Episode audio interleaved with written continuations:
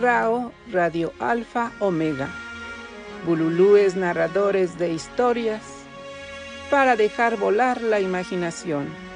Con su anfitriona, María Elena Cano.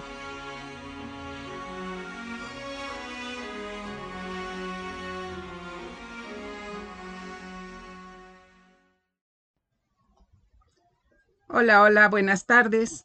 Bienvenidos a RAO Radio Alfa Omega, a su programa Bululúes Narradores de Historias para dejar volar la imaginación, con su anfitriona Marielena Cano Hernández. Como siempre, muy emocionada de estar aquí. Bien, pues hoy nos acompañan nuestros invitados, la doctora Elizabeth Martínez Gómez y el doctor Guillermo Holguín y tendremos la participación de los bululúes Gabriela Ladrón de Guevara de León con su cápsula Versos y Voces. A Norma Matus con una lectura del Círculo 99. María Elena Cano con lectura del libro Donde habitan los ángeles, tercer capítulo, y una reseña de la película Los Olvidados. Y en la entrevista tendremos a Norma Matus que es otra Bululú. Ella nos comparte como maestra, narradora oral y gestora cultural. Y bueno, pues en la música tendremos a Daniela Romo. Y siempre he pensado que mejor manera, qué mejor manera de empezar que con música. Así que escucharemos adelante Corazón con Daniela Romo de Marela Caire y Teresa Corona.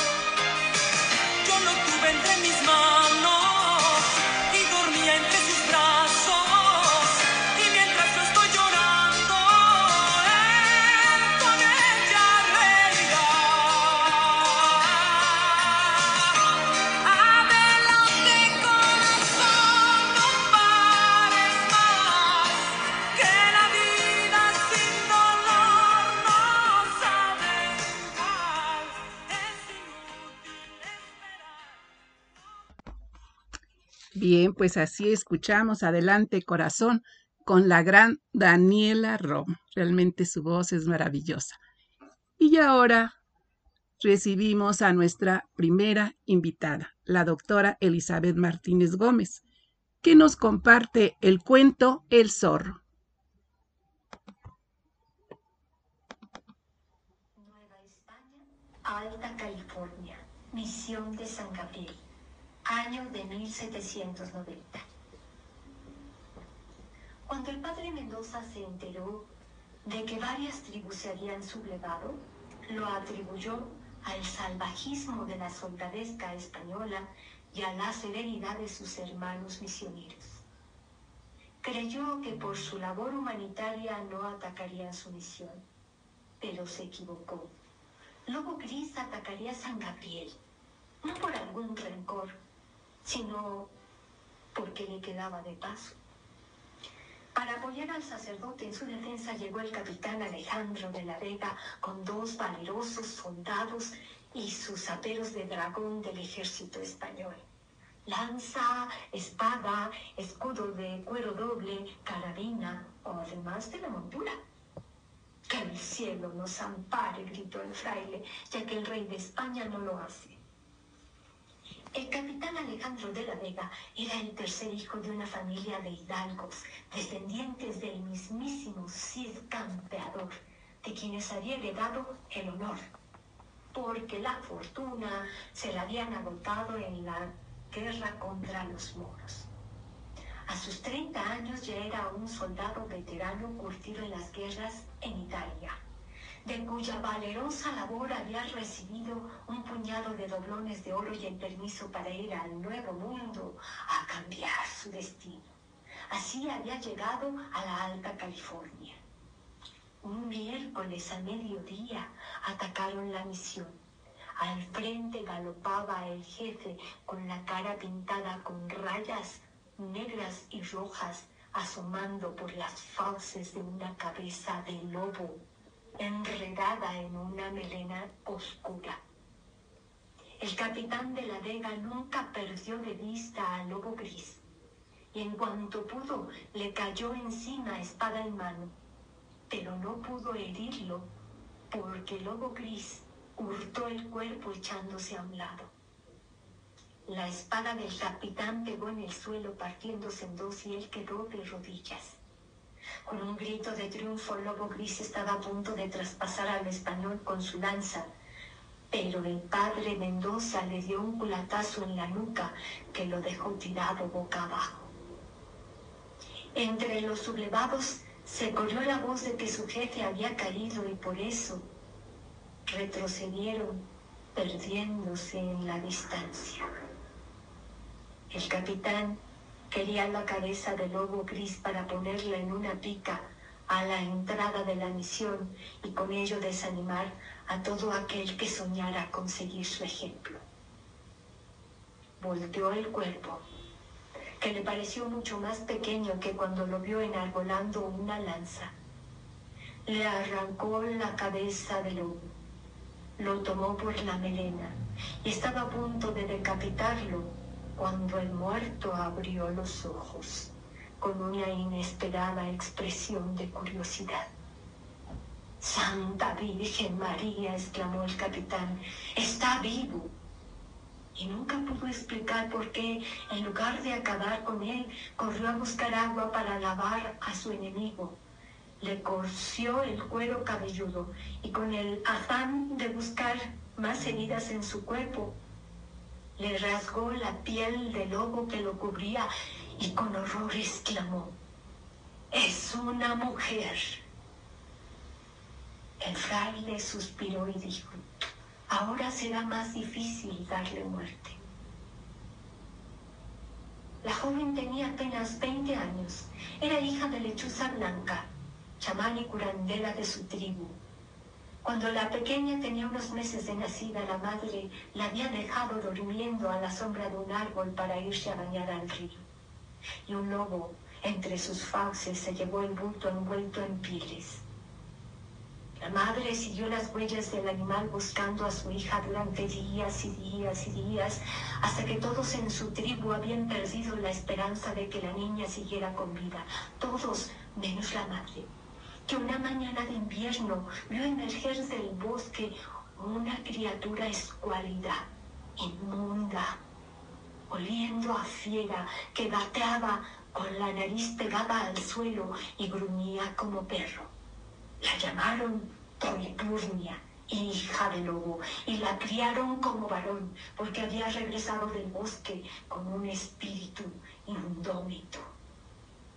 Su padre había sido un desertor, un marinero español que vivió escondido varios años entre los indios hasta que una pulmonía lo despachó al otro mundo, provocando la tristeza profunda de su hija ya para entonces adolescente. De todo eso se enteró el capitán de la Vega por los guerreros prisioneros, mientras alimentaba a la moribunda con cucharadas de leche, vino y miel, hasta que se recuperó por completo. Con el tiempo, después de sortear muchos obstáculos, el capitán Alejandro de la Vega y Don Purnia se casaron y tuvieron un hijo, Don Diego de la Vega, mejor conocido como el Zorro. Bueno, pues este fue El Zorro de Isabel Allende con la doctora Elizabeth Martínez Gómez. Pues realmente muy, muy bonito. Se lo agradecemos. Y bueno, ahora quiero mandar algunos saluditos. Aquí Nini nos dice feliz emisión. Muchas gracias, Nini. Iván nos desea éxito y saluda a nuestros invitados. Nini dice bienvenidos, Bululúes. Muchas gracias. Fanny del Rocío, buenas tardes con todos. Feliz emisión, María Elena Cano. Muchas gracias. Nini saluda a Fanny del Rocío. Miriam dice feliz emisión, María Elena Cano. Muchas, muchas gracias. Y Naranzi nos manda una palomita. José Alejandro, un gatito muy simpático que está escuchando música y bailando. Muchas, muchas gracias por estar aquí. Nos dice José Alejandro, muy buen relato del zorro. Saludos cordiales, mi bella Nini Celorio, le dice Rocío. Ah, Fanny del Rocío. Ah, Nini. Bien, pues ahora continuamos con nuestro siguiente invitado, el doctor Guillermo Holguín, que nos compartirá la biblioteca de Juan Ramón Santos. Buenas tardes. Les envío un cordial saludo desde la Ciudad de México. Soy Guillermo Holguín Castro y el día de hoy les quiero compartir un cuento titulado La Biblioteca de Juan Ramón Santos, escritor español. Cada vez que Juan Ramón ordenaba su biblioteca, algo no le gustaba. La veía muy común, muy simple. Pareciera que hubiese comprado los libros con el único afán de adornar los estantes. Se sintió como esos millonarios que compran solo para llenar espacios. Fue cuando decidió cambiarlos y probó alinearlos por tamaños. El efecto le pareció interesante. Transmitía un efecto práctico y ordenado de un gran lector pero no acababa de convencerlo. Por eso, probaría por orden alfabético o por fecha de publicación.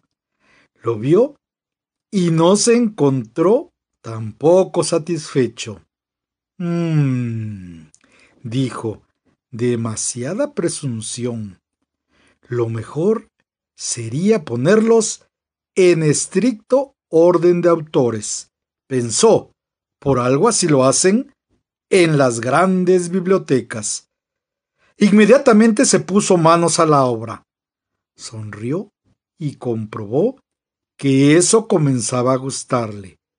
Pero algo le faltaba. ese pequeño detalle que habría de otorgarle valor a su biblioteca. Lo distribuiría mejor por temas. Lo repartió entre poesía, novela y ensayo.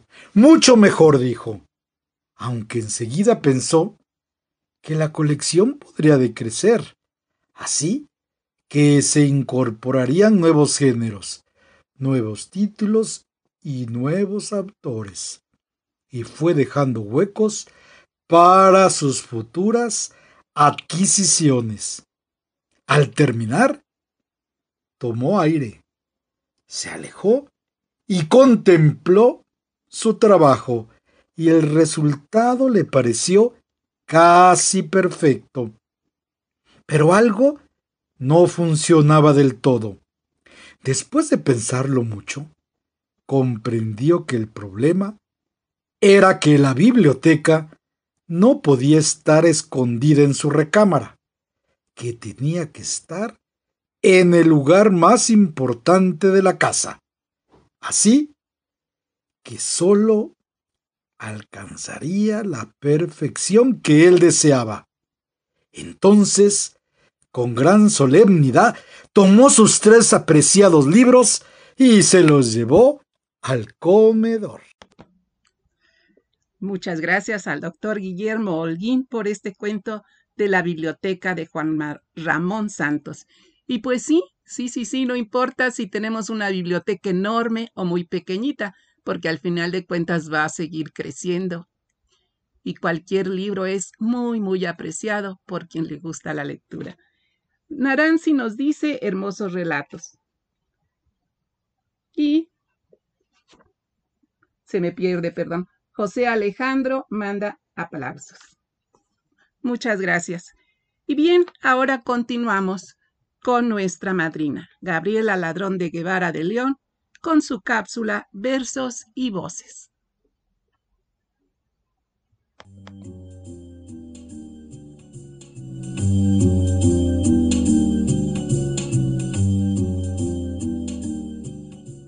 Hola, ¿qué tal? Soy Gabriela Ladrón de Guevara y los saludo desde la Ciudad de México. Estoy muy contenta de participar con Bululúes, narradores de historias, para hacer volar tu imaginación. Y ahora les comparto en De Todo para Todos, donde tu voz se escucha, algunas voces y versos. Quisiera iniciar hablando un poco de lo que es escribir.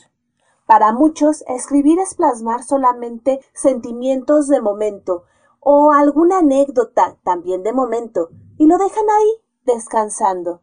Eso es válido, porque puede ser escritura curativa. Para otros implica poner por escrito no solamente ideas y sentimientos, sino hacerlo de manera bella y también tratando de llegar al lector, tratando de llevar un mensaje. En mi caso, yo no escribo solamente de lo que vivo. De hecho, mucho de lo que vivo no lo pongo por escrito, y al contrario, y viceversa, mucho de lo que escribo nada tiene que ver con mi vida.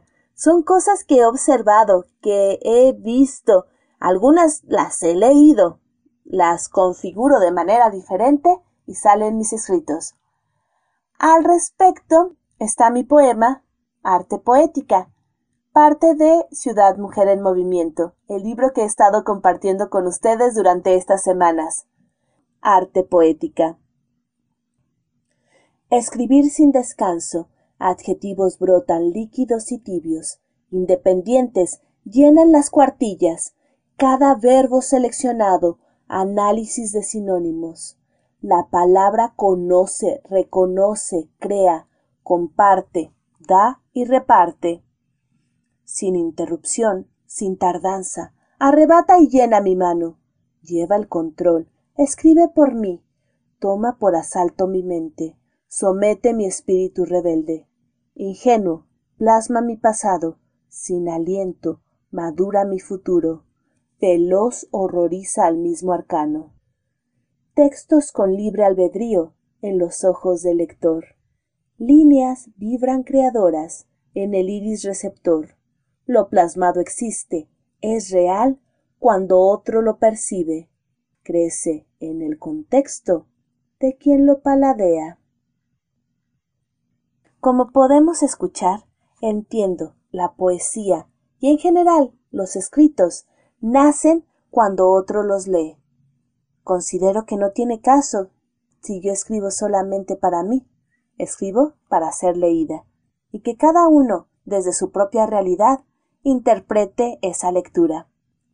Al respecto, como estamos en voces y versos, quiero compartir con ustedes Arte Poética de José Ángel Buesa, poeta cubano. Ama tu verso y ama sabiamente tu vida. La estrofa que más vive siempre es la más vivida. Un mal verso supera la más perfecta prosa, aunque en prosa y en verso digas la misma cosa. Así como el exceso de virtud hace el vicio, el exceso de arte llega a ser artificio. Escribe de tal modo que te entienda la gente, igual si es ignorante que si es indiferente. Cumple la ley suprema de desdeñarla todas. Sobre el cuerpo desnudo no envejecen las modas. Y sobre todo, en arte y vida, sé diverso, pues sólo así tu mente revivirá en tu verso. Arte poética de José Ángel Buesa. Así escuchamos lo que es para este poeta cubano el escribir. José Ángel Buesa nació el 2 de septiembre de 1910 en Cienfuegos, Cuba, y falleció el 14 de agosto de 1982 en República Dominicana. Desde muy joven empezó a escribir sus primeros versos, como pudimos escuchar, su definición del arte poética se basa más en el bien escribir que en las modas literarias.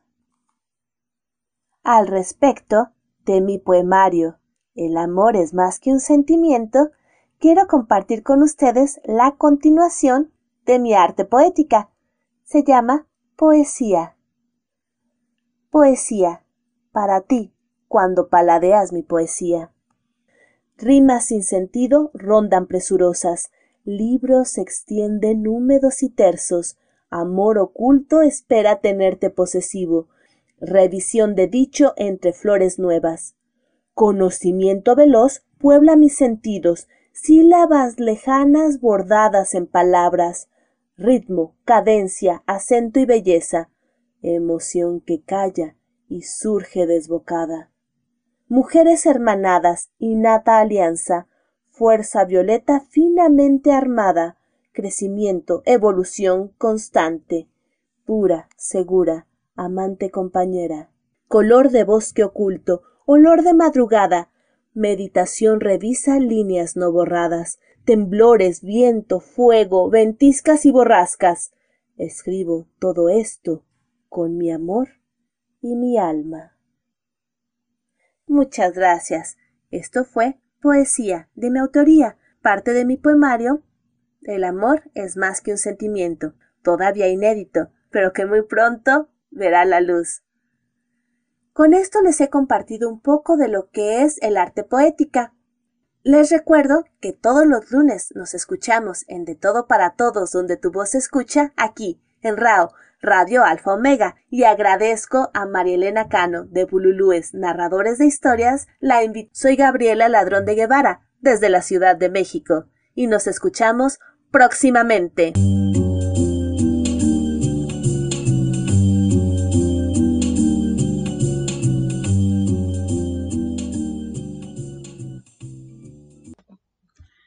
Bien, así escuchamos a nuestra madrina Gabriela Ladrón de Guevara de León, con sus hermosos versos. Muchas gracias, Gaby.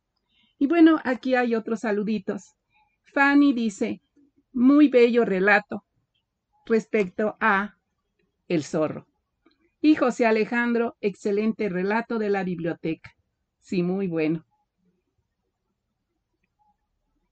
Miriam nos dice, Gracias, Gabriela Ladrón, por tu participación. Es súper interesante y de mucho aprendizaje. José Alejandro, Gabriela Ladrón de Guevara de León, muy buena explicación de qué escribimos para ser leídos, no solo para nosotros mismos, y le manda muchos aplausos. Naranzi, cada quien interpreta según su estado de ánimo, eso es cierto, eso es cierto, un mismo poema nos puede inducir a diferentes sentimientos. Miriam, bravísimo José Ángel Buesa, qué bueno saber más de él. Fanny, bravo José Ángel Buesa. Felicitaciones, Gabriela Ladrón de Guevara de León, de José Alejandro. Nini, gracias Gabriela Ladrón de Guevara por, por compartir. Felicitaciones. Felicitaciones, Gabriela Ladrón. Genial escuchar algo de tu poesía, nos dice Miriam. Bueno, pues muchas gracias. Creo que hoy tengo la lengua más trabada que otras veces. Ustedes disculparán, realmente me duele bastante la garganta. Bien, pues ahora continuamos con otra canción de Daniela Romo. Esta les confieso que es mi preferida de todas las que tiene. Es De mí enamórate de Alberto Aguilera Valadez.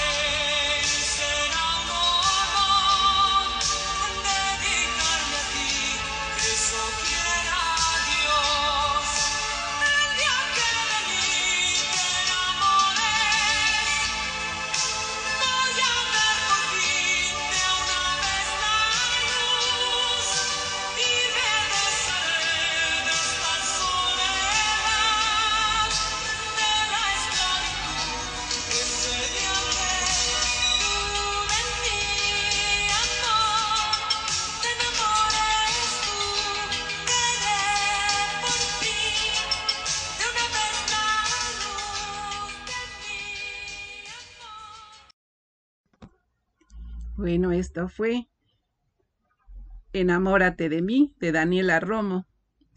Y pues bueno, es una canción que me gusta mucho. Aquí José Alejandro nos manda, pues no sé, es un angelito creo cantando. Y Cris Rosita, una foto de Daniela Romo. Bienvenida, Cris Rosita.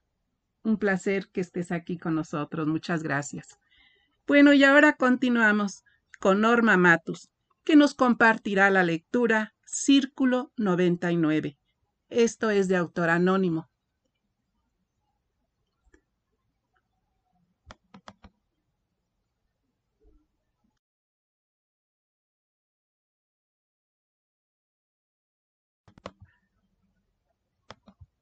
Uy, no quiere salir, no quiere salir.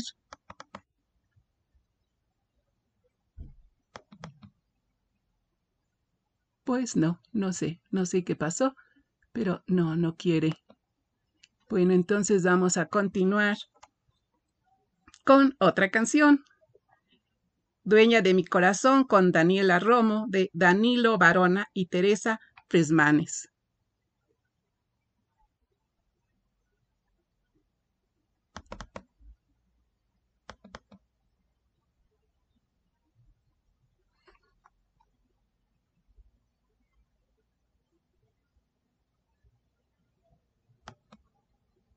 Pues no sé, creo que ya no. A ver si ya funciona. No. Pues no sé qué pasa, que no quieren este escucharse. A ver, vamos a, a probar con otra canción. A ver si es así, nos funciona.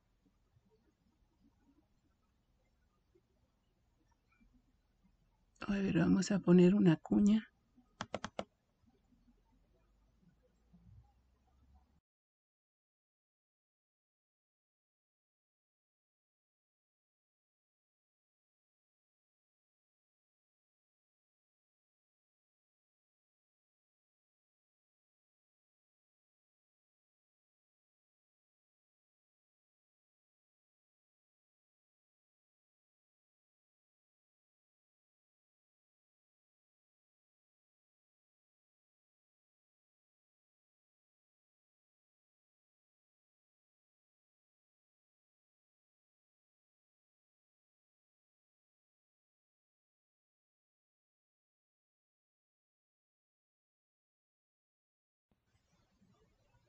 Pues no sé qué pasa, no sé si me estén escuchando.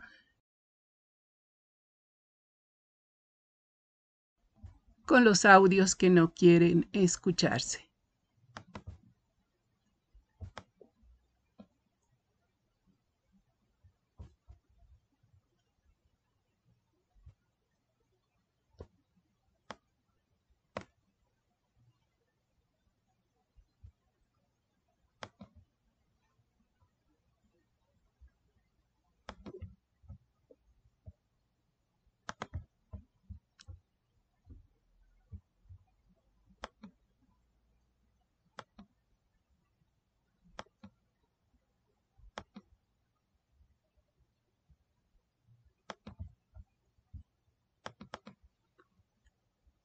Algo pasó que no se escucha. Vamos a ver si ya quedó esto.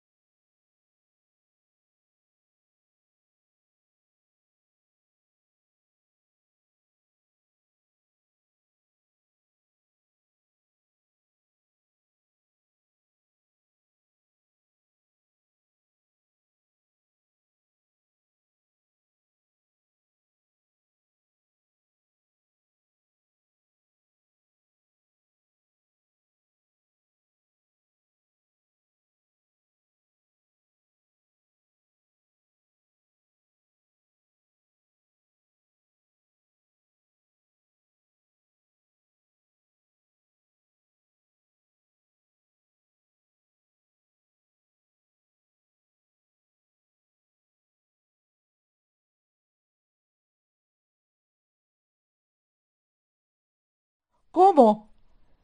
Haciendo entrar a tu paje en el círculo. Eso, obliguémoslo a entrar. No, Alteza, nadie puede obligar a nadie a entrar en el círculo. Entonces habrá que engañarlo. No hace falta, Su Majestad. Si le damos la oportunidad, él entrará solito, solito. Pero él no se dará cuenta de que eso será su infe. Buenas tardes, Radio Escuchas de Radio Alfa Omega. Me da mucho gusto saludarnos nuevamente y participar en este maravilloso programa. Bululúes, narradores de historias para dejar volar la imaginación. También agradezco a nuestra anfitriona Marielena Cano por la invitación. Esta tarde les leeré El Círculo del 99, de la autoría de Jorge Bucay. Había una vez un rey muy triste que tenía un sirviente que, como todo sirviente de rey triste, era muy feliz. Todas las mañanas llegaba a traer el desayuno y despertar al rey cantando y tarareando alegres canciones de juglares. Una gran sonrisa se dibujaba en su distendida cara y su actitud para con la vida era siempre serena y alegre. Un día el rey lo mandó a llamar. Paje, le dijo, ¿cuál es el secreto? ¿Qué secreto, Majestad? ¿Cuál es el secreto de tu alegría? No hay ningún secreto, Alteza. No me mientas, paje. He mandado a cortar cabezas por ofensas menores que una mentira. No le miento, Alteza, no guardo ningún secreto. ¿Por qué está siempre alegre y feliz? ¿Por qué? Majestad, no tengo razones para estar triste. Su Alteza me honra permitiéndome atenderlo. Tengo mi esposa y mis hijos viviendo en la casa que la corte nos ha asignado. Somos vestidos y alimentados. Además, Su Alteza me premia de vez en cuando con algunas monedas para darnos algunos gustos. ¿Cómo no estar feliz? Si no me dices ya mismo el secreto, te haré decapitar, dijo el rey. Nadie puede ser feliz por esas razones que has dado. Pero, Majestad, no hay secreto. Nada me gustaría más que complacerlo, pero no hay nada que yo esté ocultando. Vete, vete, antes de que llame al verdugo. El sirviente sonrió, hizo una reverencia y salió de la habitación. El rey estaba como loco.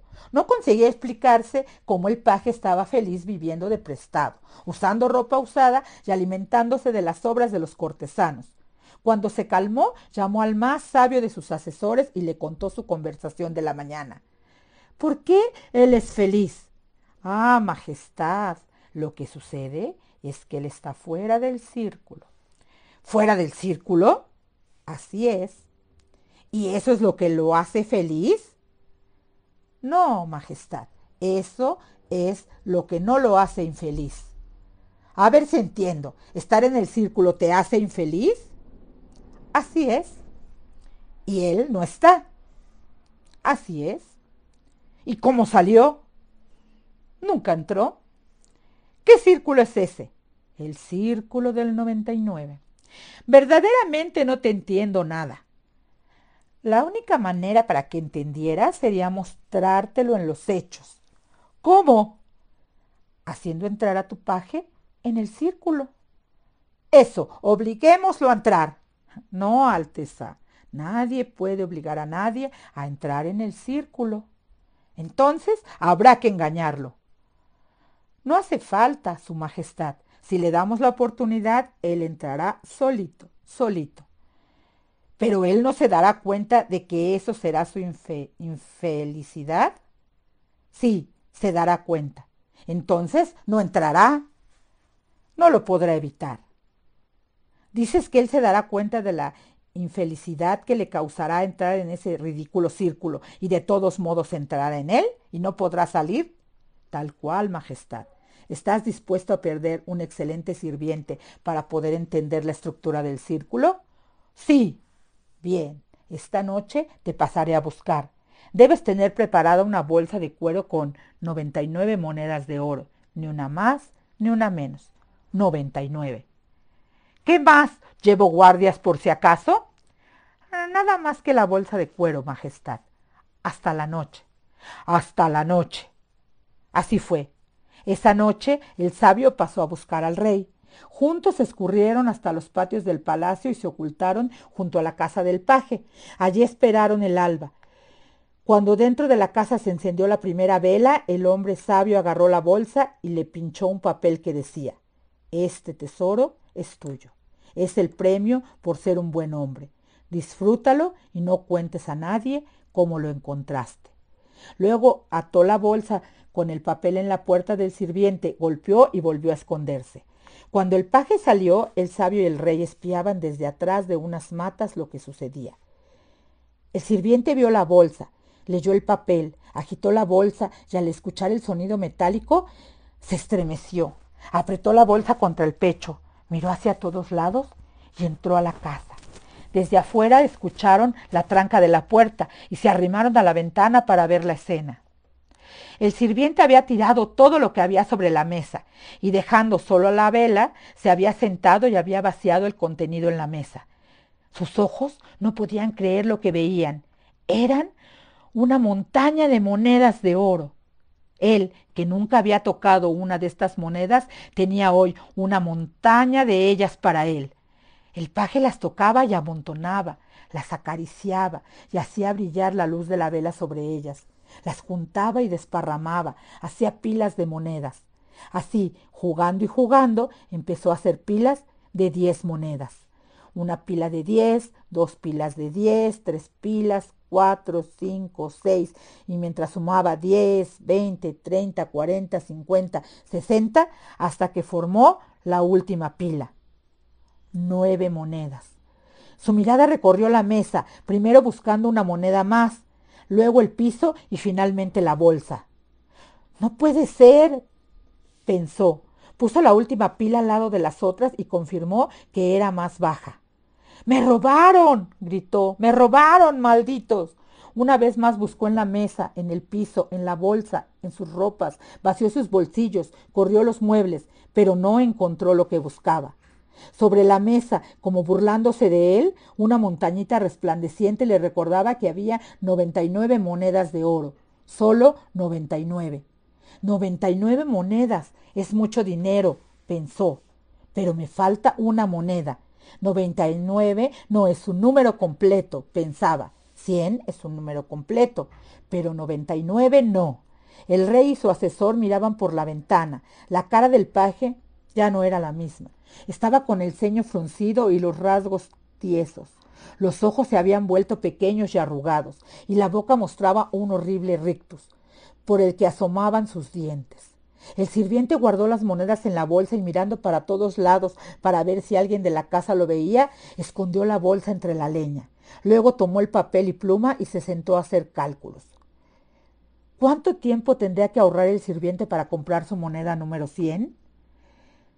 Todo el tiempo hablaba solo, en voz alta. Estaba dispuesto a trabajar duro hasta conseguirla.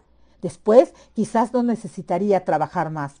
Con cien monedas de oro un hombre puede dejar de trabajar. Con cien monedas un hombre es rico.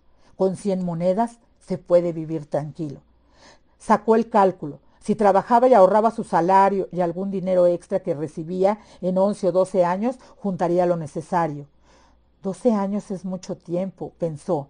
Quizás pudiera pedirle a su esposa que buscara trabajo en el pueblo por un tiempo, y él mismo, después de todo, él terminaba su tarea en palacio a las cinco de la tarde, podría trabajar hasta la noche y recibir alguna paga extra por ello. Sacó las cuentas, sumando su trabajo en el pueblo y el de su esposa, en siete años reuniría el dinero. Era demasiado tiempo. Quizás pudiera llevar al pueblo lo que quedaba de comida todas las noches y venderlo por unas monedas. De hecho, cuanto menos comieran, más comida habría para vender, vender, vender. Estaba haciendo calor. ¿Por qué tanta ropa de invierno? ¿Por qué más de un par de zapatos? Era un sacrificio, pero en cuatro años de sacrificios llegaría su moneda cien. El rey y el sabio volvieron al palacio. El paje había entrado en el círculo del noventa y nueve. Durante los siguientes meses el sirviente siguió sus planes tal como se le ocurrieron aquella noche. Una mañana el paje entró a la alcoba real golpeando las puertas, refunfuñando y de pocas pulgas. ¿Qué te pasa? preguntó el rey de buen modo. Nada me pasa, nada me pasa. Antes, no hace mucho, reías y cantabas todo el tiempo. Hago mi trabajo, ¿no? ¿Qué quería Su Alteza? ¿Que fuera su bufón y su juglar también? No pasó mucho tiempo antes de que el rey despidiera al sirviente. No era agradable tener un paje que estuviera siempre de mal humor. Esto nos hace reflexionar que tenemos todo lo que necesitamos para ser felices, pero siempre andamos buscando algo. Les agradezco su amable... Bueno, pues después de algunos pequeños problemas técnicos, por fin pudimos escuchar completa la cápsula de Norma Matus, que nos compartió Círculo 99 Anónimo. Realmente hace reflexionar esta, esta lectura, tanto en la ambición, ¿verdad?, que a veces podemos tener y por eso perder lo que realmente vale, tanto lo que la envidia y la mala actitud de otras personas puede causar en una vida, porque no solo fue para el sirviente, sino también para su familia, ya que ahora les limitará comida y todo.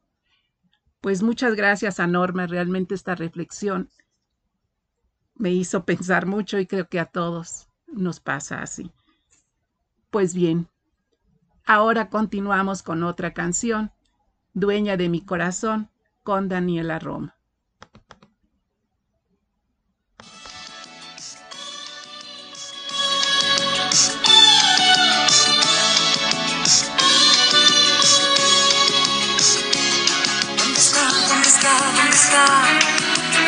Es como un mar profundo.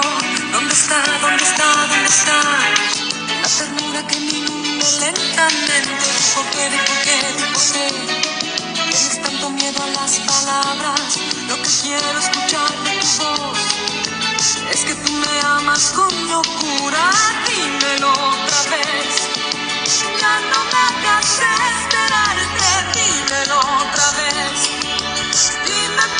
Dime por qué voy a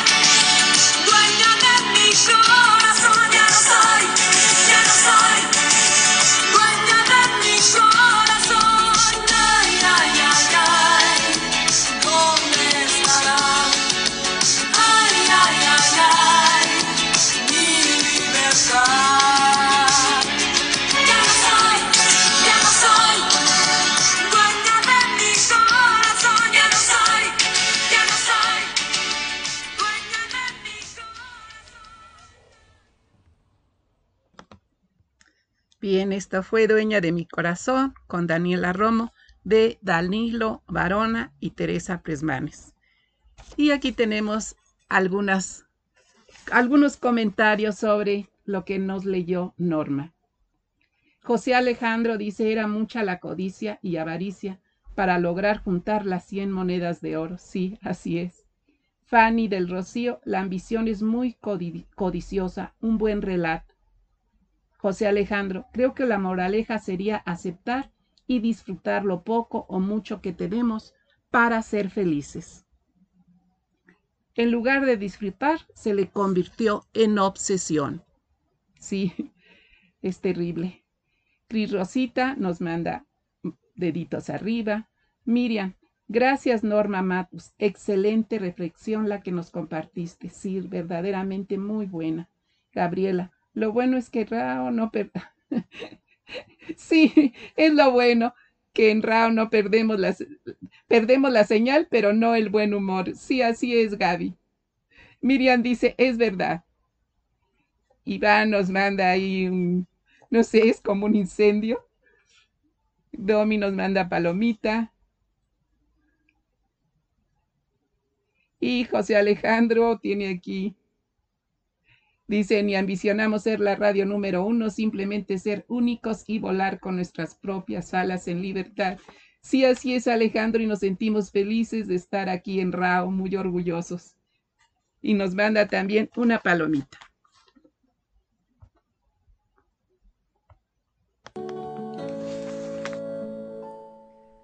RAO, la radio que se conecta con el mundo, el lugar donde se unen las letras con las voces.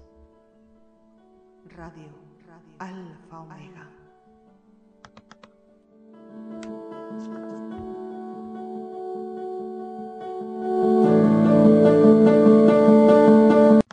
Bueno, pues ahora vamos a continuar con la cápsula de el libro donde habitan los ángeles. Este es el tercer capítulo. Espero que hayan podido seguir los capítulos. Este libro me parece muy bonito, muy bonito y muy divertido y ya más adelante verán también que nos comparte sentimientos muy hermosos. Buenas tardes. Lindo miércoles para todos. Bueno, pues vamos a continuar con la lectura de donde habitan los ángeles de Claudia Celis. El charco del ingenio.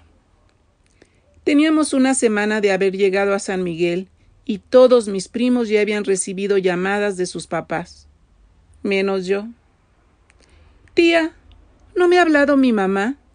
Le pregunté sabiendo de antemano la respuesta, ya que yo había estado muy al pendiente del teléfono. Es más, yo había contestado todas las llamadas de mis primos. No, mi niño, no te he hablado, me contestó. Recapacitó un momento y luego agregó aunque te voy a decir que el teléfono ha estado muy mal.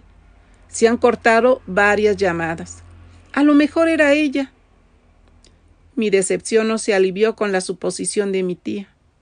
Ella seguramente lo notó, ya que me abrazó y me besó repetidamente en el pelo. Luego, acomodándome el peinado con los dedos, me dijo Pero no te preocupes, mi cielo. Yo creo que no tarda en entrar su llamada. Vete tranquilo al paseo. Si llama, yo te guardo el recado.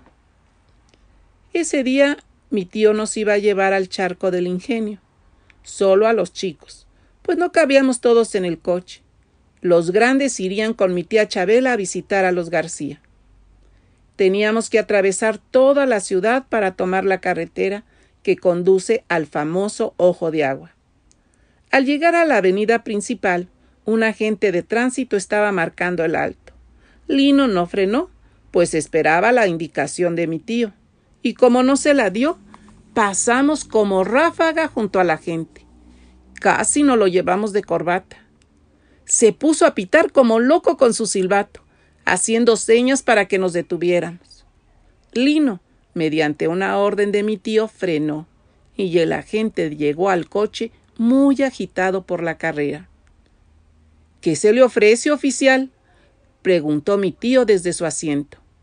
Se me ofrece infraccionarlo, señor. Se pasaron el alto. Disculpe, es que no lo vimos, exclamó apenado. Y eso que dicen que la carne de burro no es transparente agregó. El hombre enrojeció, temblando de coraje fue hacia la ventanilla del lado de mi tío y yo la cerró rápidamente. Y la gente tocó en el vidrio. ¿Quién es? preguntó mi tío. El hombre seguía tocando y comenzó a resoplar.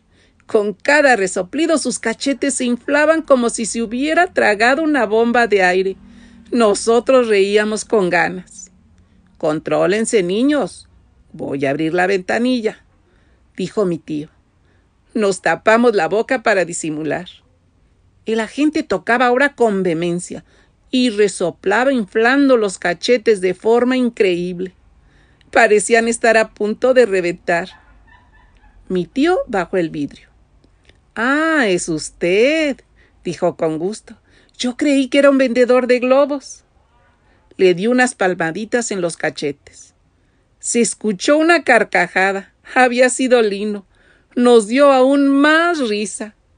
Mi tío puso el dedo índice sobre la boca pidiendo silencio, pero la risa se había vuelto incontrolable. El oficial sacó un bloc, escribió en varias hojas, las arrancó se las dio de mal modo y le pidió la tarjeta de circulación. Mi tío la sacó de la cajuelilla. El agente se la arrebató y se alejó resoplando.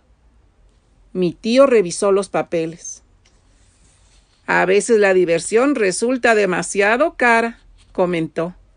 Íbamos felices, comentando el incidente de los cachetes inflados, cuando mi tío preguntó Volteó el letrero como le indiqué, Chuchín. Sí, tío, respondió Chucho con aire eficiente. El letrero era uno que mi tío ponía en la puerta de su consultorio. Por una cara decía consulta de nueve a dos y por la otra solamente no hay. El ojo de agua del charco del ingenio está rodeado de pequeños arbustos y de nopaleras cuajadas de tunas. En cuanto nos bajamos del coche, mi tío se dirigió a Lino. Bisturí. Rápidamente Lino lo sacó del maletín y se lo dio. Instrumento en mano, mi tío se puso a cortar tunas, las peló y nos las repartió. Mientras comíamos, él manoseaba las cáscaras. Tío, ¿por qué hace eso? le preguntamos sorprendidos. Pues no están para saberlo, nos dijo muy serio, pero las tunas son mi fruta preferida. Pero me hacen un daño. Así me hago ilusiones de que comí muchas, muchas. Cuando sus manos parecían alfileteros, llamó a Lino. Pinzas de Kelly. Lino voló hacia el maletín, sacó las pinzas y vigorosamente las colocó en la espinada mano extendida. Pacientemente se quitó una por una. Nosotros nos sentamos a observarlo. Cuando por fin terminó, nos ordenó desvestirnos. Yo no sé nadar, dije enseguida. Yo tampoco, chilló Katy. Ah, no. Se acercó amenazante. nosotros retrocedimos. Pues ahorita mismo van a aprender. Nos quitó la ropa. Quedamos a su merced Desnudos parecíamos más pequeños. Katy comenzó a llorar. Con cada sollozo sus trencitas pelirrojas rebotaban en sus hombros. Parecían resortes. Yo apreté los labios con todas mis fuerzas. Mi tío se agachó y nuestras caras quedaron a la misma altura. ¿Y usted por qué no llora, Panchito? me dijo. Hágalo de una vez, porque adentro del agua no va a poder hacerlo. ¡Buah! Me solté. Él se desvistió quedando en calzoncillos. Nos tomó de la mano y antes de darnos cuenta ya estábamos en el agua. Lino, métase con los otros niños, le gritó desde la orilla. En veloz movimiento, Lino se quedó también en calzoncillos. Se lanzó al agua y los llamó. Agustín se desnudó por completo. Chucho se dejó los calzoncillos Lucha y Lupita el fondo. Marta no se quiso desvestir, así que se metió con ropa. Al principio, Katy y yo no nos soltábamos del cuello de mi tío, pero él, con mucha paciencia, poco a poco, nos enseñó a flotar y a deslizarnos. Ese día aprendimos a nadar. Salimos del agua y para secarnos, ya que no llevábamos toallas o cosa que se le pareciera, nos tendimos al sol, lo mismo que la ropa de mis primos. Mientras estábamos listos, mi tío nos puso a repetir una letanía. Charco del ingenio, charco del ingenio, repetíamos. Que no se nos pegue tantito tu segundo apelativo. Que no se nos pegue tantito tu segundo apelativo. Lo dijimos infinidad de veces. En esos momentos yo pensé que el segundo apelativo del charco del ingenio era el lodo y las hojas secas en que estábamos tendidos. Así que apreté mi cuerpo fuertemente contra la tierra. Cuando me vi lleno de barro y de hojas, me levanté de un salto y grité feliz. Ya se me pegó el apelativo del charco. Mire, tío. Qué bien, Panchito, me dijo mirándome de arriba abajo. Orgulloso me volví a tender. Permanecimos así otro rato hasta que de pronto mi tío gritó A ver, todos, sacúdanse los apelativos del charco y vístanse rápidamente. Obedecimos de inmediato. Cuando estuvimos listos, nos preguntó si queríamos ir a comer sopes. Todos dijimos que sí, pero con una condición nos dijo. ¿Cuál? preguntamos a coro. Que los van a comer con chile y van a aguantar el picante sin lloriquear. Y sobre todo, aquí recalcó las palabras, no le van a decir nada a su tía. ¿De acuerdo? Sí, tío, aceptamos. En el puesto de sopes pedimos tres cada uno y agua de tuna. Solo mi tío pidió de horchata. Mi tío puso una cucharada de salsa en cada sope y un chile jalapeño en cada plato menos en el de él. Observé a Lino disfrutando el picante. Imiten la forma en que muerde su jalapeño. Miramos a Lino con atención y seguimos su ejemplo. A Chucho se le salieron las lágrimas. Marta comenzó a toser. Lupita y Lucha se pusieron como jitomates y Agustín y yo nos quedamos sin respiración. Antes de morder el chile, Katy se le acercó y haciendo puchero le preguntó ¿Me da permiso de llorar, tío? Está bien, niña, pero hágalo quedito y apúrese para que muerda el chile. Al terminar todos teníamos dolor de estómago. Él sacó su recetario e hizo una receta para cada uno y nos la repartió. Después nos las fue pidiendo las leía y nos daba una tableta de leche de magnesia que llevaba en el maletín. Hoy aprendieron algo muy importante, niños, nos dijo solemnemente. Comer chiles a mordidas no es cualquier cosa. Den las gracias a Lino por su enseñanza. Gracias, Lino, dijimos a coro. Para servirles, niños, nos respondió muy atento, haciendo una reverencia. Después van a aprender algo más de él, nos dijo mi tío, camino al coche. Cuando tengan edad, les va a enseñar a manejar. Regresamos a San Miguel con esa ilusión, aunque la mía de que mi mamá me hubiese hablado era mayor que aquella. Entrando a la casa se lo pregunté a mi tía. Ella ayudó, dudó un poco y luego me dijo Sí, mi amor, ¿te habló? Me dijo que te extraña mucho y que te manda un beso. Después me miró largamente. Sus ojos se humedecieron y me abrazó con fuerza. Bueno, pues este ha sido el tercer capítulo de Donde habitan los ángeles de Claudia Celis. Este capítulo tuvo risa y un poco de tristeza, ¿verdad? Bueno, pues nos escuchamos el próximo miércoles. Muchas gracias. Bueno, pues así llegamos al tercer capítulo de Donde habitan los ángeles. Este libro me gusta mucho. Espero que también a ustedes les esté gustando. Y aquí Cris Rosita nos manda una niña inflando los cachetes. Y Naranci, un, no sé, como una vaquita, bueno, inflándolos mucho más que tal parece que le fueran a estallar. Cris Rosita, una carita riendo y Gabriela lo mismo nos manda risas. Muchas gracias. Y ahora continuamos con nuestra entrevista con Norma Matos. Ella también pertenece a Bululúes, pero además es maestra, narradora oral y gestora cultural. Y nos comparte su experiencia en el diseño del libro de texto de cuarto año de primaria. Hola, muy buenas tardes. Bienvenidos a Bululúes Narradores de Historias en miércoles en vivo para RAO Radio Alfa Omega. Para el programa, para dejar volar tu imaginación. Y bueno, pues esta tarde tenemos de invitada a la maestra Norma Olivia Matus Hernández. Ella es narradora oral, docente, promotora cultural. Hola Norma, muy buenas tardes. Muchas gracias por estar aquí y aceptar la invitación.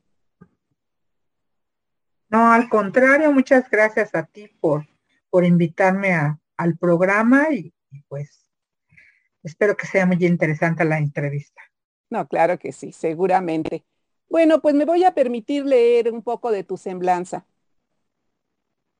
Ella es Norma Olivia Matus Hernández. Nació en la Ciudad de México, profesora en educación primaria en la Escuela Nacional de Maestros. Ejerció 21 años como docente. Estudió Administración de Empresas en la UAM, carrera que ejerció durante 16 años en la iniciativa privada. Maestría en Educación Básica con la especialidad en Animación Sociocultural de la Lengua en la Universidad Pedagógica Nacional. Diplomado como mediador de lectura y participó en un taller de narración oral impartido por el maestro Marconio. Se inició como lectora a los 10 años con el libro Platero y yo, que creo que casi todo mundo conocemos. Muy hermoso libro. Y como promotora al ejercer la docencia. En 2015 formó una sala de lectura para niños llamada El Libro Salvaje. Actualmente está de forma virtual para mujeres. Y bueno, esta vez Norma no viene como narradora, sino que nos trae comentarios sobre su participación en el libro de español de cuarto grado de primaria, que fue elaborado y editado por la Dirección General de Materiales Educativos de la Secretaría de Educación Pública. Y bueno, pues primero que nada, platícanos quién es Norma Matus y también, por favor, ya entramos en el tema de cómo fue que colaboraste con este libro. Gracias. Bueno, pues Norma Matus es una lectora que le gusta compartir con los demás su amor por la lectura, su pasión por ella y también, este, pues, eh, precisamente por compartir la lectura, pues soy mediadora de lectura. Ahorita actualmente estoy jubilada, pero pues me dedico al 100% a lo de la narración oral, la lectura y demás. Y tuve la oportunidad de participar en el rediseño de los libros de texto, específicamente en el de cuarto grado de lengua materna. Y este, pues sí, me gustaría comentarles sobre mi experiencia en esta importante labor. Claro que sí, es muy interesante. Adelante.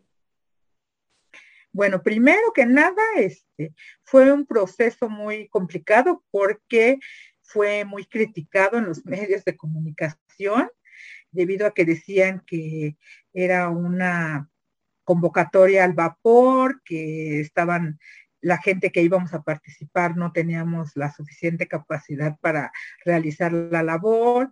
Y pues sí fue un poco difícil este el trabajo porque este, la convocatoria era muy clara, o sea, se estaba pidiendo a personas que tuviéramos experiencia en el ámbito educativo, obviamente como docentes, y obviamente ellos no nos iban a dar clases de cómo, cómo ser docentes, ¿no? O cómo hacer una secuencia didáctica, sino que más bien la capacitación fue un poco como para explicarnos cómo se hacía un libro de texto, que en realidad pues yo, yo nunca lo supe. Yo como docente del otro lado, este, muchas veces me pregunté, pues, ¿quién hará los libros de texto? Porque sí había algunas cosas que yo decía, pues esto podría ser mejor de esta manera, ¿no? Pero pues como yo no, no estaba del lado de quien hacía los libros de texto, pues, pues simplemente trataba de adaptar lo que yo veía en el libro para trabajar con mis alumnos.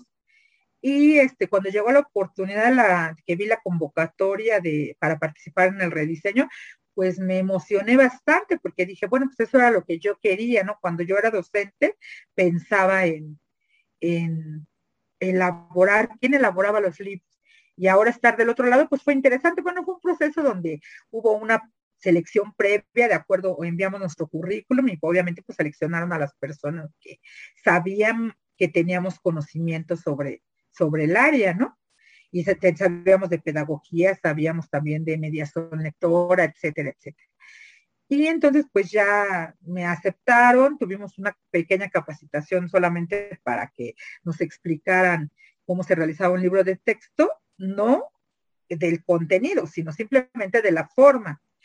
Y pues iniciamos el trabajo, sí fue muy apresurado el trabajo realmente, porque de cuando salió la convocatoria, nos avisaron que podíamos tomar el pequeño curso de capacitación que dieron y luego eh, ya cuando nos iniciamos el trabajo, yo pensé que, íbamos a trabajar con algunas secuencias que yo ya tenía pues muy dominadas, ¿no? De, de mi trabajo docente, pero no, resulta que ellos nos dieron el tema, o sea, ellos nos dieron a, no nos dieron ni siquiera a escoger, o sea, ellos nos dijeron, este es el, el, aprendizaje esperado con el que vas a trabajar. Y afortunadamente a mí me tocó sobre poesía. Y pues realmente me, dio mucho gusto porque pues eso estaba muy relacionado con mi labor como mediadora de lectura, ¿no?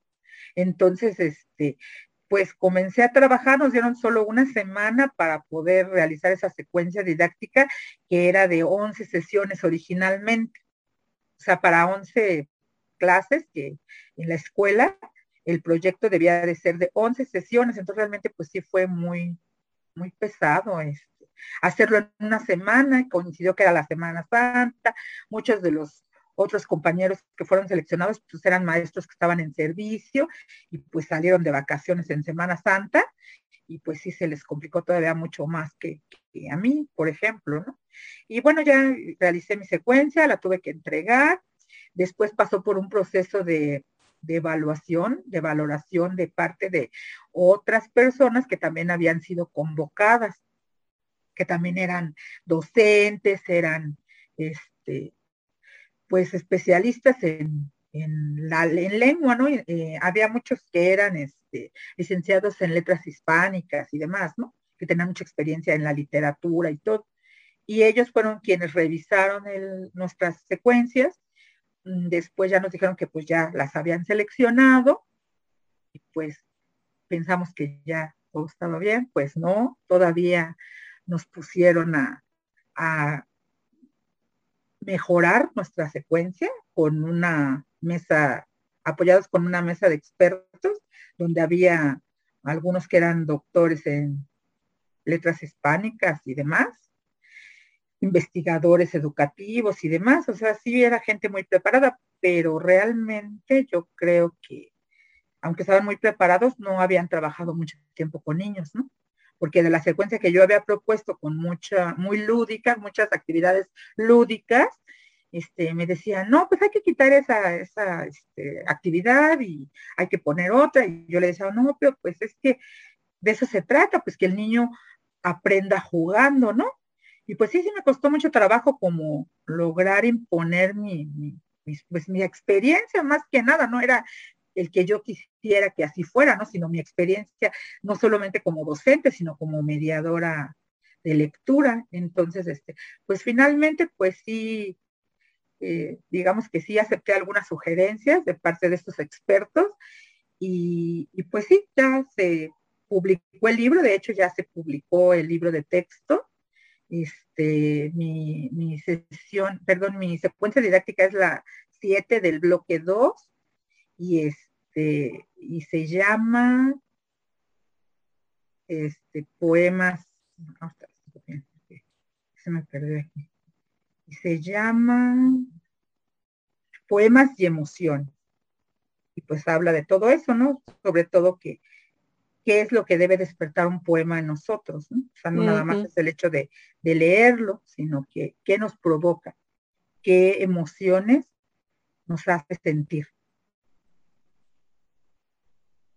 Entonces, pues ya, ya está publicado el libro, no sé si ya lo distribuyeron en las primarias, este, pero ya en la página del Conalitec, que es la del libro de texto gratuito, ya está este, publicado. si alguien lo quiere consultar, ya está. Ya está ahí para consultarlo. para consulta.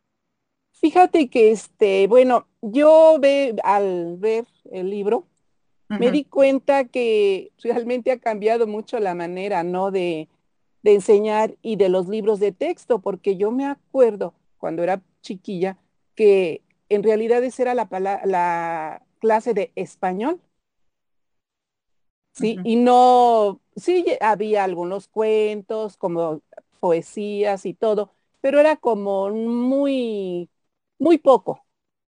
Y aquí como que vi que se basaron mucho en eso, en los cuentos, en las poesías, para que el niño pudiera aprender, porque no solo los sentimientos, vi que también tienen que aprender muchas otras cosas que van implícitas, ¿no? Yo supongo en la clase de lengua materna.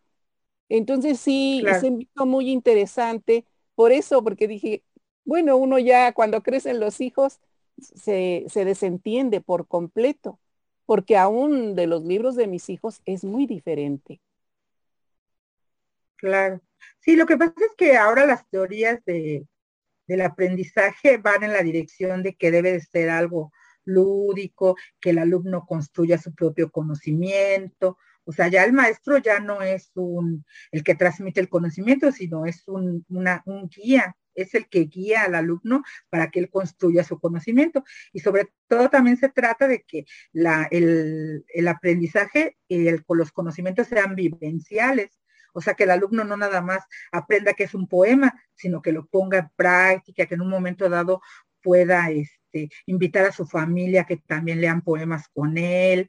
De hecho, en esta secuencia, bueno, en este proyecto, hay al final la presentación de un recital o sea, ellos tienen que preparar el recital y, pues realizarlo, ¿no? Y también tienen que hacer una invitación y unos carteles para poder invitar a, sus padres, a los, a los demás miembros de la comunidad educativa a ese recital.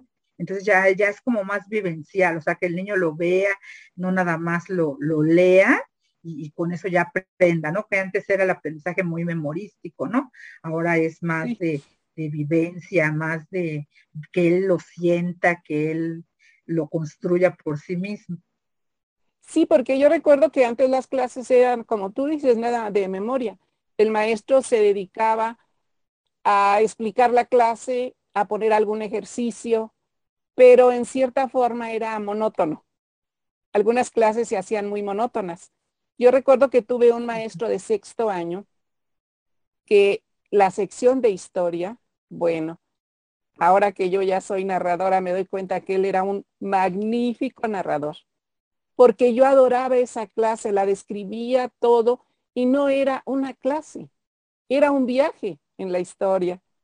Entonces, aquí esto se me figura más así, que el niño no solo lo aprende, lo vive, lo siente.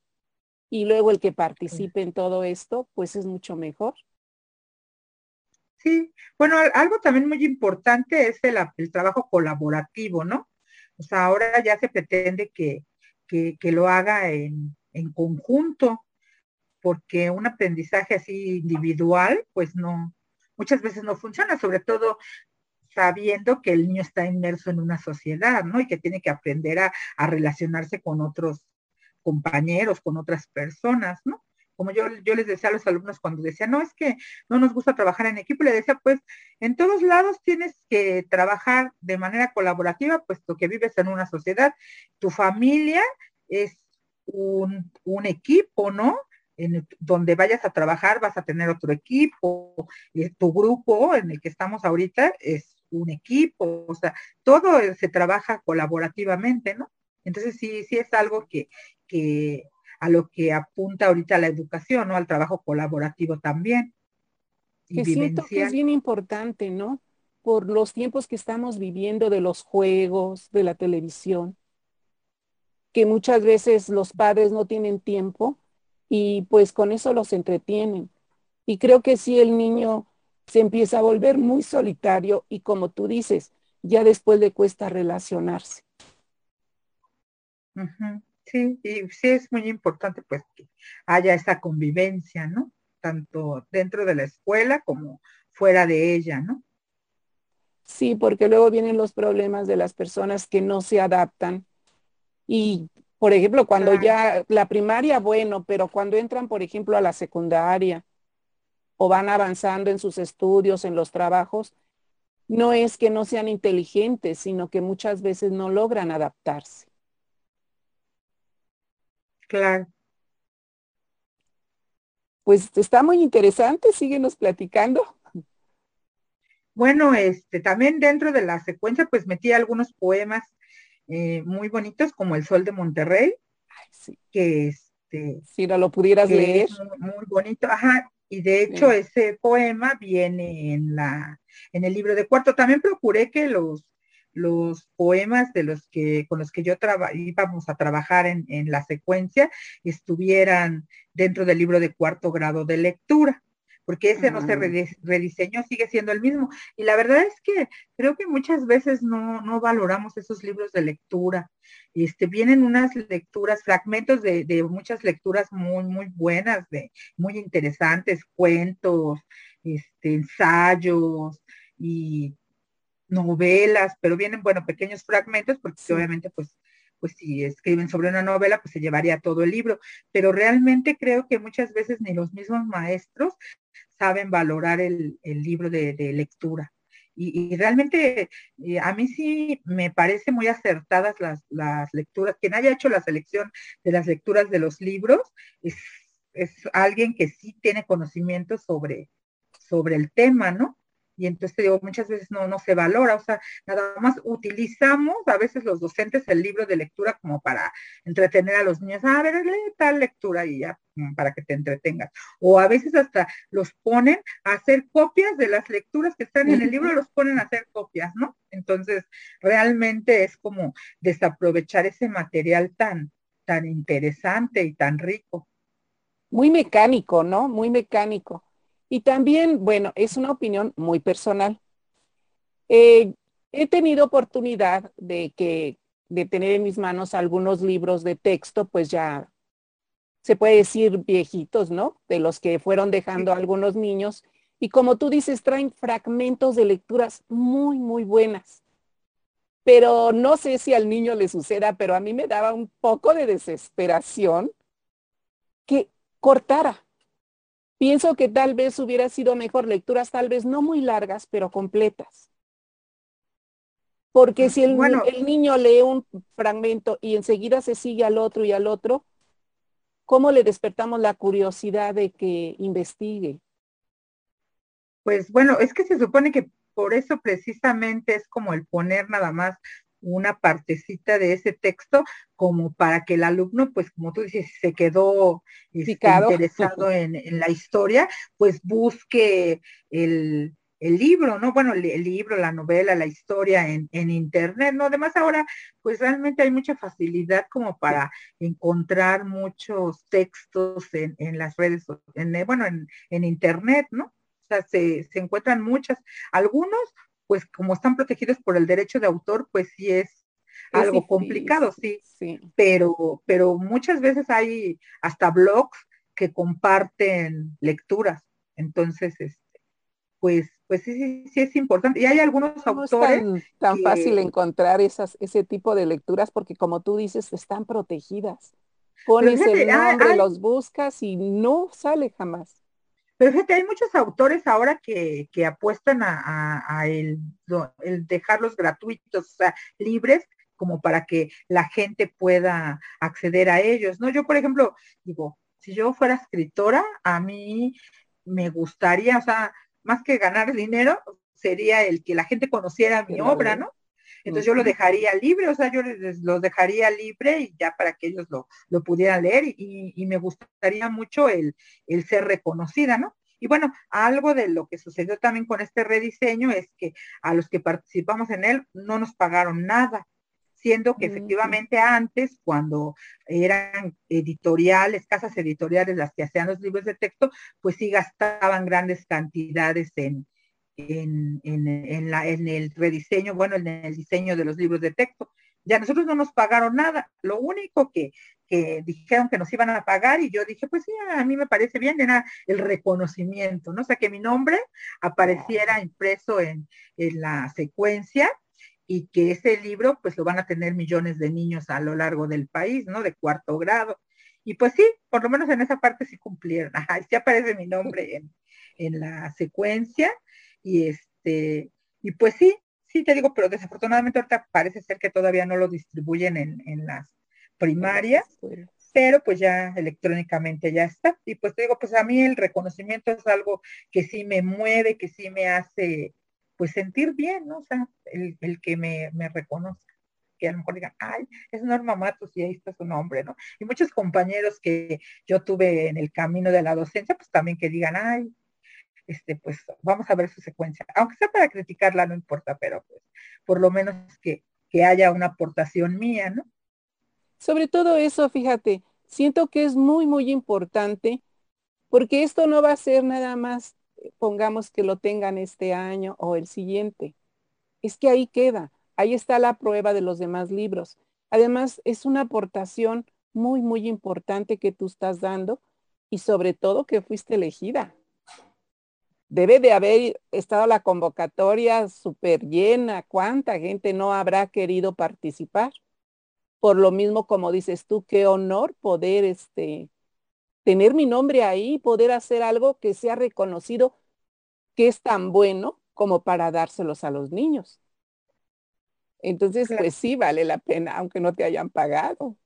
Pues sí, te digo, y pues sí, sí, sí, sí cumplieron, ahí está mi nombre y, y pues sí me siento orgullosa pues del trabajo porque sí fue bastante pesado, o sea, te digo, fue una semana pues prácticamente estar ahí casi todo el día en la computadora y mandándolo. Yo dije, bueno, ya lo mandé, ya, ya dijeron que ya había pasado, que estaba muy bien y luego me mandan con una mesa de expertos y otra semana más o menos corrigiendo, bueno, no corrigiendo, mejorando mi secuencia y demás, y sí fue algo, algo bastante agotador. Pero bueno, después cuando ya vi el resultado, hasta yo dudaba que efectivamente los fueran a, a imprimir para este ciclo escolar, ¿no? Y también como es un rediseño, según nos dijeron que probablemente durara este año y el que sigue nada más, porque piensan, o sea, según con el cambio de gobierno que hubo, pues hacer un propio programa de la escuela mexicana que no han hecho, ¿no? O sea, se está trabajando,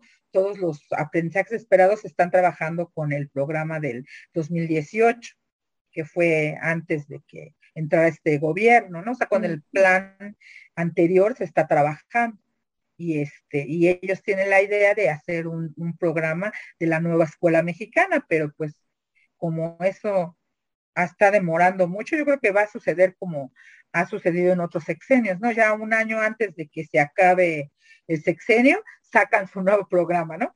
Y luego viene el nuevo gobierno y dice, no, este programa no me sirve, voy a hacer el mío, y así no la pasamos haciendo ese tipo de cosas. Pero bueno, a fin, a fin de cuentas, pues los aprendizajes esperados, pues casi vienen siendo los mismos. Pero sí. pero sí. Pues sí, desgraciadamente también eso duele porque cada gobierno viene a quitar el trabajo que se hizo anteriormente. Si se llevara una secuencia, qué bien nos iría en todo, tanto en la educación como en todo lo demás. Pero pues cada gobierno quiere dejar su huella. Cada uno llega pensando que yo, yo quiero ser el mejor. Cuando me vaya, que me recuerden como el mejor. Y bueno, mira, pues lo sí. importante es que se esté trabajando. ¿Sí? que se esté trabajando y cuando sean cosas buenas como estos libros, pues ahora sí que lo que dure el sexenio y esperemos que el que viene lo, lo apreciara, pero pues sí, ya está un poco difícil. Pues sí, pero te digo, pues efectivamente, pues los docentes pues seguimos trabajando contra viento y marea, pues los que sacamos adelante la educación, pues somos los, los docentes, ¿no? Bueno, y date cuenta, ¿eh? Es como muchas veces el niño bueno, no es crítica. El niño en su casa no es educado. Mm. ¿Sí? El niño muchas veces en su casa o es consentido, ¿sí? O es abandonado. No en todos los casos. Hay padres que no, no lo hacen, que son muy, muy constantes, este, atentos a lo, con los maestros, viendo las tareas, viendo todo. Pero también eso a ustedes les toca, porque yo supongo que les llegan niños rebeldes, niños inseguros y ustedes tienen que estar viendo todo eso aparte de enseñarlos.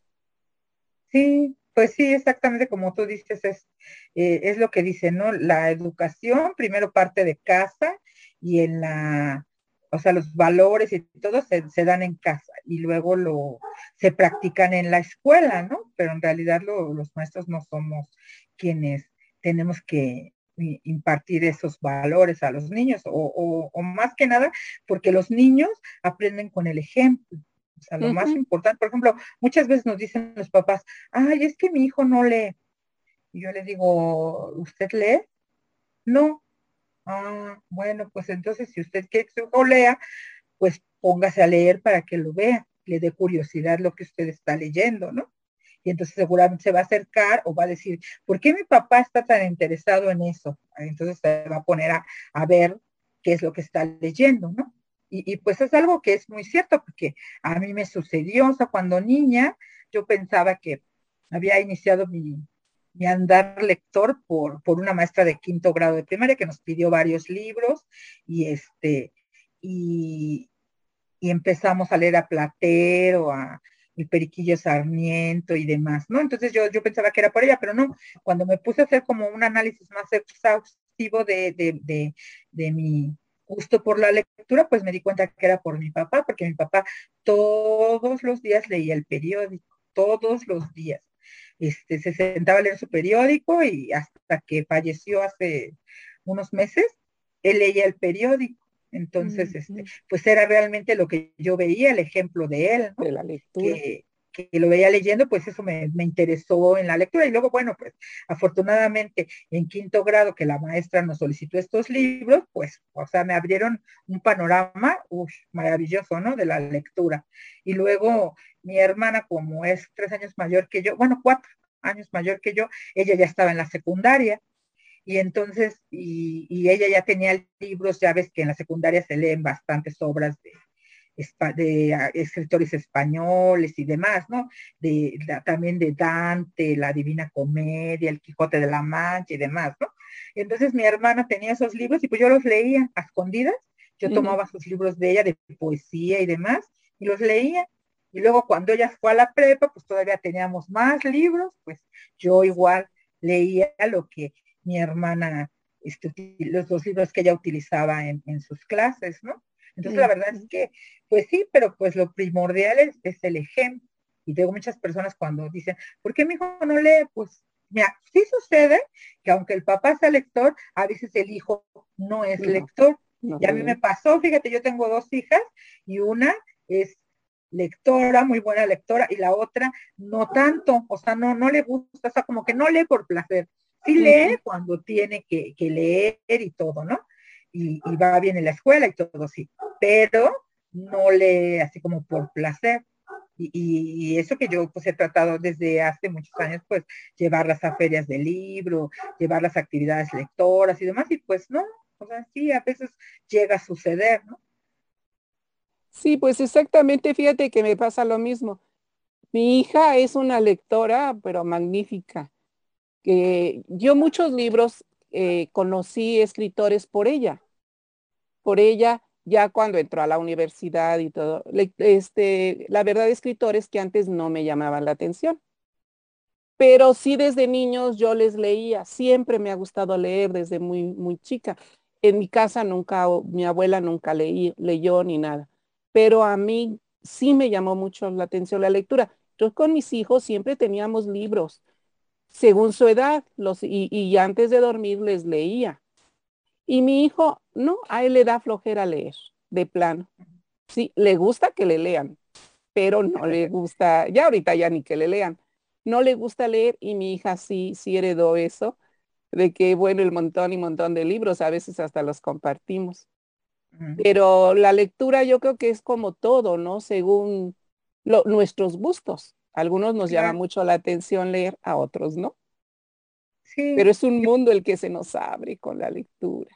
Claro, y te digo, como a muchas veces, bueno, es por el ejemplo, y pues también el, leer se contagia, ¿no? Yo como maestra, pues sí, trataba de contagiar a mis alumnos ese amor por los libros. Y, me queda una frase de un libro que leí una vez que dice que cuando la maestra leía y sus ojos brillaban, o sea, eso le llamaba la atención al niño y por eso le gustaba leer, ¿no? Y yo, pues, creo que es parte de eso, o sea, que yo transmitía ese amor por esa historia o ese gusto y, los niños así lo tomaban, ¿no?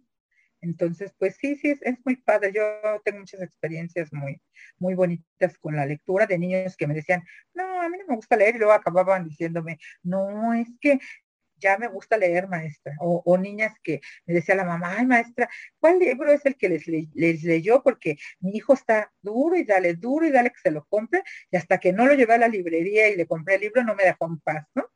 Y a veces les leía por capítulos y me decían, eh, ah, y los dejaba en, en, suspenso. ¿no? O sea, el final me lo reservaba, no, no, hasta el lunes. No, maestra, pero léanos. No, el lunes, o sea, hoy es viernes, el lunes, este, te lo leo. No, entonces ya el lunes llegaba. Ya sé cuál es el final. Ah, sí, ¿y cómo lo supiste? Pues fui a comprar el libro. Ah, pues esa era la que yo quería, pero no les digas a los demás, ¿no? O sea, qué bueno que tú ya lo sabes, pero pues ya no se los digas a los demás. Y pues realmente sí es algo muy satisfactorio, ¿no? El ver que, que le contagies la, el gusto por la lectura a alguien. Sí, cómo no, sí. Y fíjate que el tener contacto con personas que han leído mucho, que conocen de escritores y todo, no solo educa a los niños, ¿eh? sino también a los adultos cuando no se tiene mucha oportunidad y se empieza a leer buenos escritores, entre comillas, que para mí todos son buenos, este, ya después, ¿no? Ya de más, adulto, porque quien tiene el deseo de leer siempre va a encontrar que leer. Pero muchas veces no sabe uno escoger exactamente qué escritor. Y irlos descubriendo con otras personas que ya los han leído como tú dices, yo por ejemplo como narradora, a veces escucho una narración y dicen de fulanito, de tal escritor, de tal nacionalidad, digo, ah, y empiezo a buscar, ¿sí? Y ya después pues no voy a narrar el mismo, pero ya voy conociendo. Así que yo creo que la persona que le gusta leer no solo educa a los niños, aún las personas que han leído mucho llegan a decir, híjole, fíjate que ese escritor no lo conocía. Porque no podemos conocer a todos. Entonces, como, como un contagio, ¿no? De ir leyendo cada vez mejores lecturas, ir conociendo más.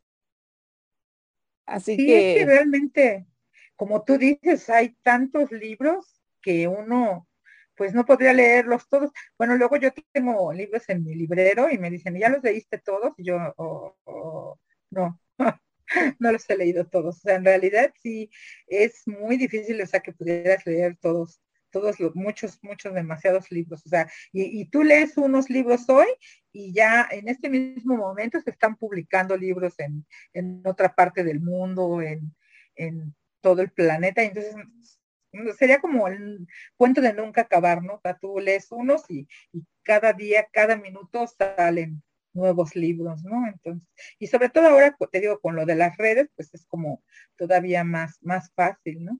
Es un mundo más, más grande, más abierto, y sobre todo por la facilidad de encontrarlos. Porque también hay escritores que, por ejemplo, yo he descubierto que empiezo en, internet a buscar, a buscar, porque digo, bueno, ahora qué, lectura o qué voy a preparar, pero no quiero como de estos que ya conozco, a ver qué encuentro. Y voy descubriendo eh, escritores que son buenísimos, pero que no, realmente no figuran mucho. Y de repente los encuentras, los descubres y dices, wow, pero ¿cómo es que ni siquiera de que fue famoso tiene que haber tenido popularidad? puesto que publicó y tiene tan buenos escritos, pero en realidad ahorita ya no está vigente. y los vas descubriendo y descubre uno cada maravilla. Sí, sí, tienes razón. O sea, el, buscar en internet es, es, increíble, o sea, el, mundo que puedes tener. Lo que antes hacíamos en las librerías que llegábamos a, a ver, a ver, ¿qué encuentras? Ahora lo podemos hacer en internet. Sí, y fíjate, también yo creo que, que mucha gente que, que no ha leído es porque no ha encontrado el libro adecuado, ¿no? O sea, el, el libro que le haga, pues, que le mueva algo y que lo haga tener ese deseo de seguir leyendo, ¿no? Porque sí, sí, así, así llega a ocurrir, ¿no? O sea, sí hay algunas personas que, que empiezan a leer algún libro y, después ya se vuelven así como, este, fan de, de ese escritor tal vez, o, o, o, historias semejantes a esa que leyeron, y se vuelven, este, pues ya lectores, ¿no? Bueno, que debemos confesar que no todos los libros nos gustan. A veces elegimos uno que nos pareció muy bueno y lo empezamos y realmente decimos, pues no, no me atrapó y lo dejamos ahí, tal vez más adelante lo, lo retomamos y ya nos gusta. Pero, ¿qué crees? Que ya se nos acabó el tiempo, está, está muy interesante. Nos queda nada más cuatro minutitos. Ah, Así que vamos a tener que despedirnos. Realmente es una charla muy, muy interesante. Te agradezco que, que pues hayas aceptado la invitación y nos hayas comentado de esto del libro, que pues ni idea teníamos, ¿no? Seguramente muchas personas que no estamos relacionadas con, con la edición de los libros y el proceso de selección que hicieron. Te lo agradezco mucho, Norma. Este, ¿quieres, no sé, dejar alguna página, algo donde puedan contactarte? Este, bueno, pues nada más quisiera invitarlos pues a que lean el libro de cuarto grado se encuentra en la página del CONALITEC, este libro de lengua materna de cuarto grado de 2021. Y pues si quieren leer el de poemas y emociones, pues me harían un honor.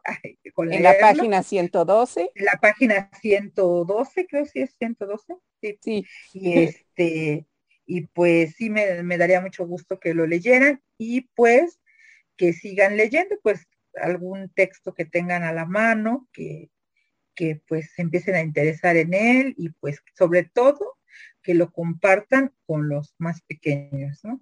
Y los más pequeños, pues que lo compartan, siempre los invito a que lo compartan con sus familiares. O sea, si es el pequeño el lector de la familia, pues el que lo comparta con, con los adultos, ¿no? Y si es el adulto, pues que trate de buscar alguna lectura que pueda compartir con, con los más pequeños. Entonces, pues muchas gracias y pues es un honor, o sea, que me hayas invitado a la entrevista y pues también el pertenecer a Bululúes, narradores de historias. ¿ah? Y para seguirme, pues en la página de Bululúes, ahí todos los viernes y en eventos especiales los miércoles, en la estación de, de radio, entonces, pues ahí estamos. Ahí andamos todos los Bululúes. Pues muchas gracias, Norma, de verdad. El honor fue para mí y el honor es para mí el tenerte en el grupo y tener a los compañeros que realmente son personas muy, muy valiosas, y con muchos conocimientos, hay que aceptarlo también, y estoy muy contenta del grupo. Y bueno, pues así hemos llegado al final de esta entrevista tan interesante y que bueno, yo estaba engolosinada, ¿verdad? No hubiera querido terminarla, y les agradezco mucho su atención y les pido, como me dice mi compañera Norma, que nos busquen en nuestra página de Bululúes los martes de invitados, los miércoles de, de en vivo con las entrevistas y los viernes con los videos de la colaboración de todos mis compañeros que siempre los hacemos con mucho, mucho cariño. Y que nos escuchen en RAO Radio Alfa Omega en nuestro programa de Bululúes Narradores de Historias para dejar volar la imaginación los miércoles de 4 a 6. Y busquen en mi página o en la de Bululúes y ya iban a encontrar una liga que simplemente pican ahí y pasan al programa. Muchas gracias, les agradecemos su atención. Muy buenas tardes, Norma, muchas gracias. Gracias. Buenas tardes a todos ustedes y cuídense, por favor, cuídense mucho. Hasta luego. Hasta luego. Bueno, muchas gracias a Norma Matus por esta tan interesante entrevista. Aquí nos dice Fanny, Muy interesante, Norma. Nini lo mismo, muy interesante. José Alejandro, muy buena entrevista. Felicitaciones a Norma y claro a Marilena Cano por haber sido la entrevistadora. Muchas gracias, una verdadera. Eh, me encantó, me encantó esta entrevista. Un verdadero agasajo. Muchas gracias. José Alejandro manda aplausos. Bueno, pues ahora les voy a compartir la última canción del programa. Quiero amanecer con alguien. Ah, no, perdón, es Sola de Daniela Romo. Los autores son Danilo Baona y Daniela Romo.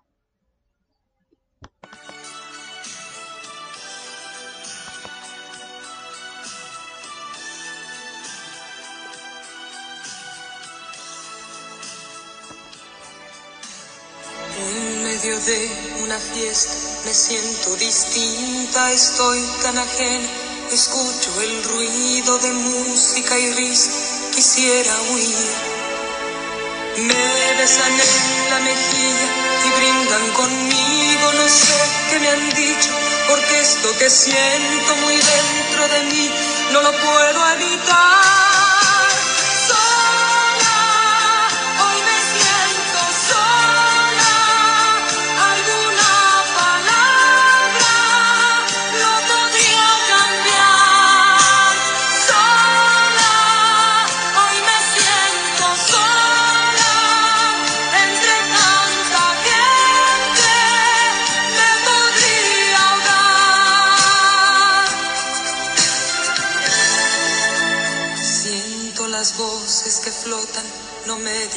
Nada y nadie lo nota.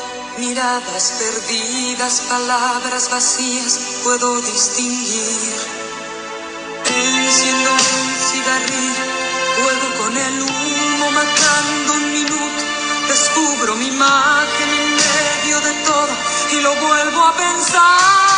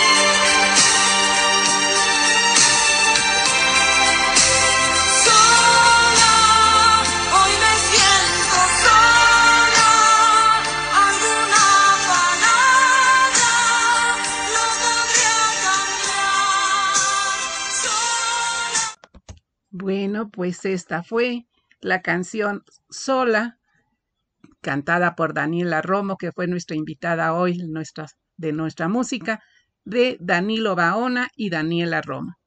Y así llegamos al final de nuestro programa.